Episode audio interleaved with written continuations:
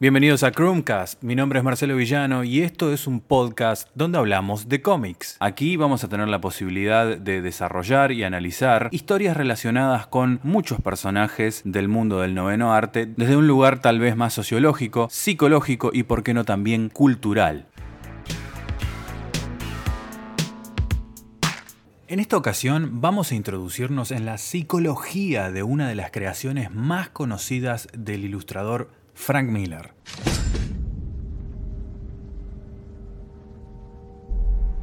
Hola, Matthew.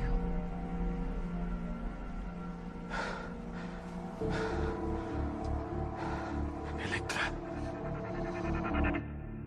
Introducida en 1981 en el número 168 de Daredevil, donde comenzaba, bajo la pluma de Miller, una nueva estructuración del antihéroe urbano trayendo consigo toda una renovación estética y argumental que mostró por primera vez personajes nuevos como el mafioso Kingpin como su nuevo archienemigo y Spider-Man como un eventual aliado. Y como todo personaje que nace de la enturbiada mente de Frank Miller, tiene un origen complejo.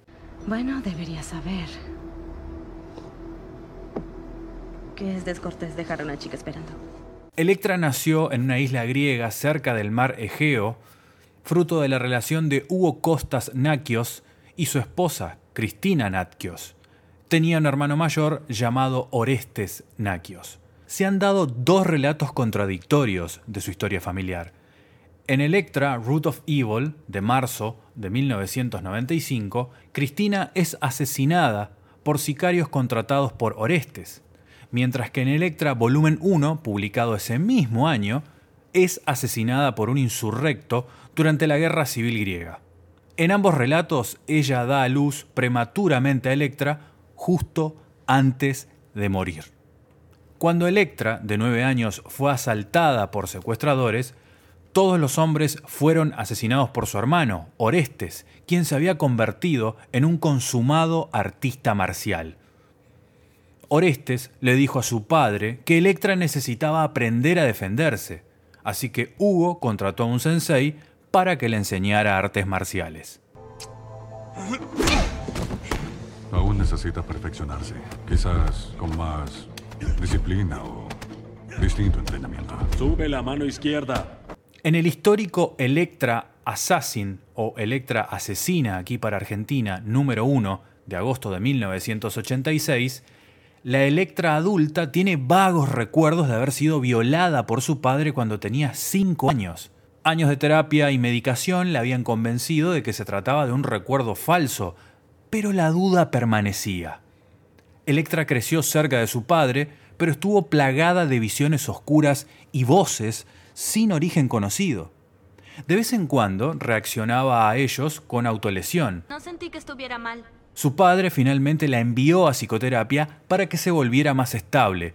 No estaba claro si Electra realmente se volvió más estable o simplemente parecía estarlo. ¿Ves? También me extrañaste. Vayamos al origen mismo de su creación, en cuáles fueron las fuentes que motivaron a Frank Miller a presentarle al mundo una guerrera de estas características. Comencemos por la estética. Miller basó la apariencia física de Electra en Lisa Lyon, pionera en el fisiculturismo femenino, Lisa ganó el primer campeonato mundial de culturismo profesional femenino de la Federación Internacional de Culturistas en Los Ángeles el 16 de junio de 1979. Esta fue la única competencia de culturismo de su carrera. Apareció en muchas revistas y en programas de entrevistas de televisión, promoviendo el culturismo para mujeres. También escribió un libro sobre entrenamiento con pesas para mujeres titulado Body Magic, que se publicó en 1981, o sea, justo el año en que Miller introdujo a Electra en Marvel Comics como contraparte de Daredevil. Un dato curioso es que antes de dedicarse al fisiculturismo, Lisa Lyon, durante su etapa como estudiante universitaria, se convirtió en una experta en el arte japonés de la esgrima, conocida como kendo. Pero descubrió que le faltaba suficiente fuerza en la parte superior del cuerpo, por lo que empezó a entrenar con pesas. Esto finalmente la llevó al fisicoculturismo. El kendo en japonés significa el sendero de la espada. Es un arte marcial moderno que desciende del manejo de la espada kenjutsu, que utiliza espadas de bambú conocidas como shinai y armaduras protectoras conocidas como bow. Hoy en día se practica ampliamente en Japón y se ha extendido a muchas otras naciones del mundo, de hecho es un deporte olímpico. El kendo es una actividad que combina las prácticas y los valores de las artes marciales con una actividad física extenuante y deportiva, algo que formó parte de los exigentes años de entrenamiento de Electra cuando apenas era una niña. Ahora vamos un poquitito a la estética. Los atuendos de color rojo, en sintonía con Daredevil, tenían influencias de la cultura gitana, mientras que sus armas eran dos espadas tepki. El tepki es un tridente de mango corto del sudeste asiático, conocido como tepki en malayo, también llamado shabang o kabang, que significa rama en indonesio, slan tepi o doble látigo corto en idioma hokkien, y trisul, que significa tridente en idioma tailandés. Más que un arma, también fue importante como símbolo hindú budista y es comparable al Okinawan Sai. En su técnica de uso, los tekpi generalmente se manejan en pares, favoreciendo movimientos de apuñalamiento cortos y rápidos similares a un cuchillo. Defensivamente el tekpi es eficaz para protegerse contra las armas blancas. Las puntas exteriores están diseñadas para atrapar el arma del oponente, lo que permite desarmar o desviar el ataque. Cuando se gira de modo que la punta apunte hacia el codo del usuario, la empuñadura podría usarse como un golpe de empuje, mientras el eje se mantiene paralelo y contra el antebrazo para bloquear los ataques. Cuando no está en uso, los tekpi se cuelgan de la cintura. Según los datos biográficos de Electra, sus principales habilidades son un sólido conocimiento de las artes marciales y el armamento. Electra aprendió antiguas artes marciales de China, Siam, Japón. Ella es una maestra combatiente con el Sai de Okinawa, su arma de elección habitual. También es muy hábil con la katana, las dagas, el batón de tres secciones y los shuriken. Ella es una maestra de muchas formas de combate japonesas, incluyendo el ninjutsu, aikido, karate. Es una atleta de nivel olímpico, fuerte en gimnasia y natación y tiene un alto nivel en atletismo, fuerza humana, velocidad, agilidad, destreza, reflejos y reacciones, además de coordinación, equilibrio y muchísima, pero muchísima resistencia. Tenía mucha confianza. Es además resistente al dolor y al calor y al frío extremos, también es capaz de mantenerse en las sombras y moverse con tal velocidad que puede permanecer invisible incluso a la luz del día. ¿Vas a tratar de matarme? Electra tiene la capacidad de hipnotizar y como tal hacerlos ver ilusiones u otros fenómenos. Acá entra un poquitito ese concepto y elemento psicodélico tan característico de Miller en muchos de estos personajes que tienen como un trasfondo medio místico. Siempre has tenido esa gloriosa oscuridad en tu interior. Electra también tiene la capacidad de lanzar su mente a la de los demás. Por ejemplo, pudo rastrear a su enemigo Ken Wynn tomando prestada temporalmente las mentes de las personas que lo rodeaban y actuando a través de ellas buscaba a su presa. Este control mental temporal le permite olfatear metafóricamente la psiqui o intención de sus objetivos. Tuvo un uso extensivo durante la historia Electra Assassin, en el que dependía en gran medida solo de sus poderes ninja. Yo no te presioné para hacer nada. Electra ha demostrado telepatía de bajo nivel. Puede comunicarse telepáticamente con individuos que poseen niveles similares de disciplina mental como el casto. Ella dominó esta habilidad durante el entrenamiento con The Hand, otra de las creaciones nuevas que Frank Miller trajo para aquel nuevo enfoque que planteaban el Daredevil de 1981.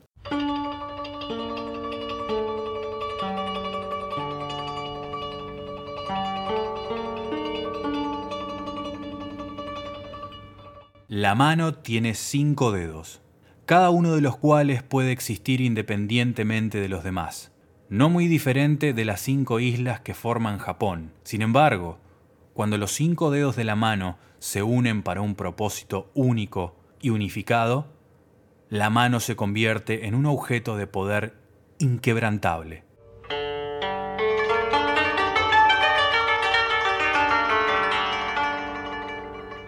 Kagenobu Yoshioka, fundador de La Mano.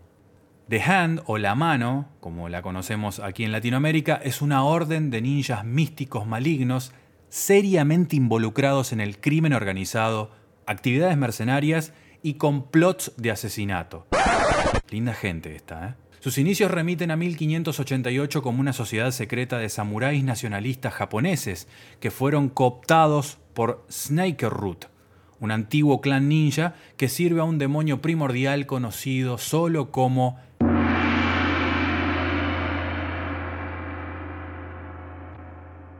la bestia de la mano.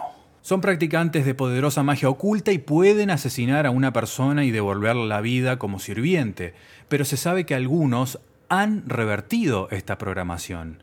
El adversario más peligroso de The Hand es The Chaste o El Casto, una banda de guerreros que una vez estuvo dirigida por Stick, el maestro ciego de artes marciales y mentor de Matt Murdock, quien creció hasta convertirse en Daredevil y con quienes tienen una guerra que lleva décadas.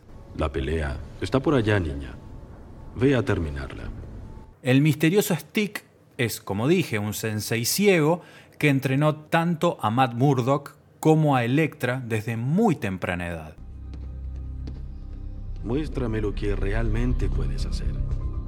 Stick ha hecho su misión mantener al casto puro y limpio de cualquier infección maligna. Por esa razón, prohibió a una de sus estudiantes prominentes, que era Electra, permanecer en sus filas debido a su personalidad vengativa, a pesar de que tenía un formidable progreso entrenando. Lo que sea que tienes en tu interior, lo que sea que quema tan fuerte, es bueno, pero tienes que aprender a controlarlo. Stick es bastante castigador y arrogante con sus devoluciones. Se dice que en la cultura popular el maestro Splinter de las tortugas ninjas es un homenaje a Stick. Y así es como ahora entendemos de dónde proviene esa conexión telepática entre Electra, la mano y la bestia. Para la construcción de la personalidad de Electra, Frank Miller dio varias pistas en su debut al frente de aquel Daredevil de 1981 que se caracterizaba por ser un cómic distintivo por su paisaje urbano oscuro y creíble.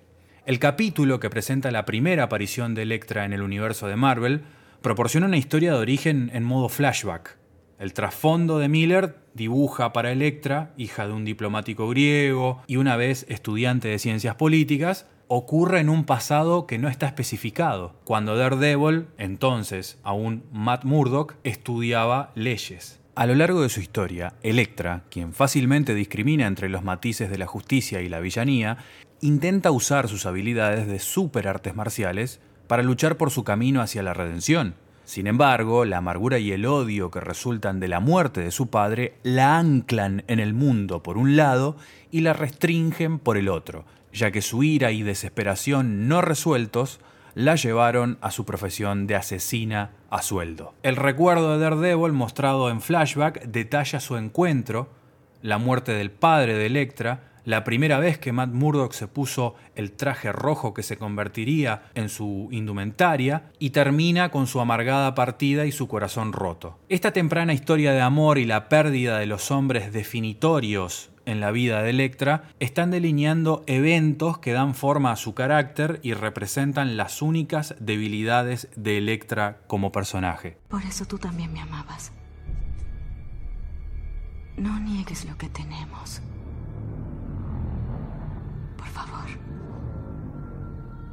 ¿Tú crees que eso es el amor? Como complemento femenino de Daredevil, Electra entrenó con el mismo maestro, usa un traje de un color idéntico y lucha por venganza, disfrazada de redención, por la muerte de su padre, justamente la misma tragedia que vivió Matt Murdock. Su primera incursión en el universo Marvel duró 14 números y cuando Bullseye mató a Electra, apuñalada fatalmente con uno de sus propios Sai, en una batalla sobre cuál de ellos era el asesino de Kingpin, Electra logró arrastrarse hasta la casa de Daredevil antes de morir en sus brazos, mientras Bullseye miraba a los dos escondido entre una multitud que se había reunido para ver qué estaba pasando. Esto sucede en el número 181 de Daredevil, publicado en 1982, un ejemplar que generó fuertes ventas y por el cual se dice que Frank Miller hasta recibió amenazas de muerte. El asesinato de Electra a manos de Bullseye está considerado para aquella época como una de las muertes más brutales y violentas de la historia del cómic. Pero tal como se vio tiempo después, para Electra, morir no significa puntualmente estar muerta. No soy aficionada. Dos series magníficas saldrían a la luz en uno de los periodos más inspirados creativamente de Frank Miller. Electra Asesina, de 1986, con ilustraciones en acuarela fantásticas, increíbles de Bill Sienkiewicz, y Electra Lives Again, escrita e ilustrada por Miller y pintada por Lynn Barley para la subeditorial Epic Comics, enfocada al público adulto de Marvel en busca de contenidos más fuertes.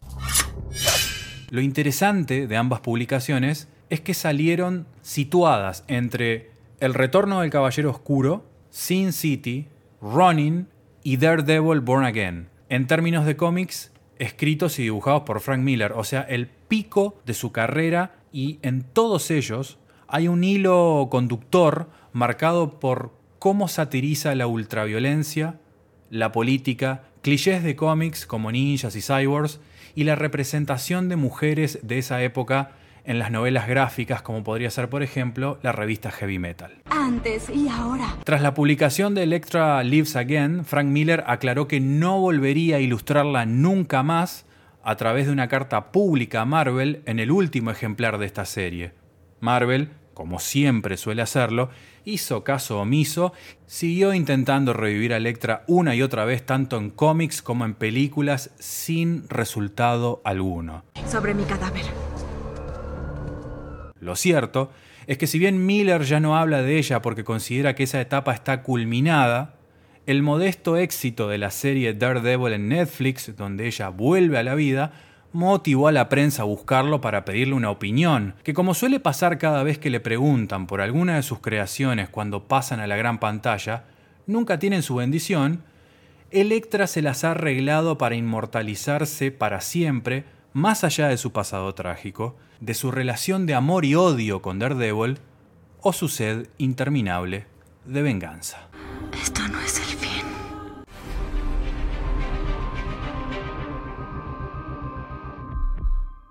Hasta aquí este episodio de Chromecast. No se olviden en seguirnos a través de las redes sociales, de seguir el perfil de Spotify donde se publican los episodios y seguimos en contacto. Mi nombre es Marcelo Villano y los espero en el próximo episodio. Chao.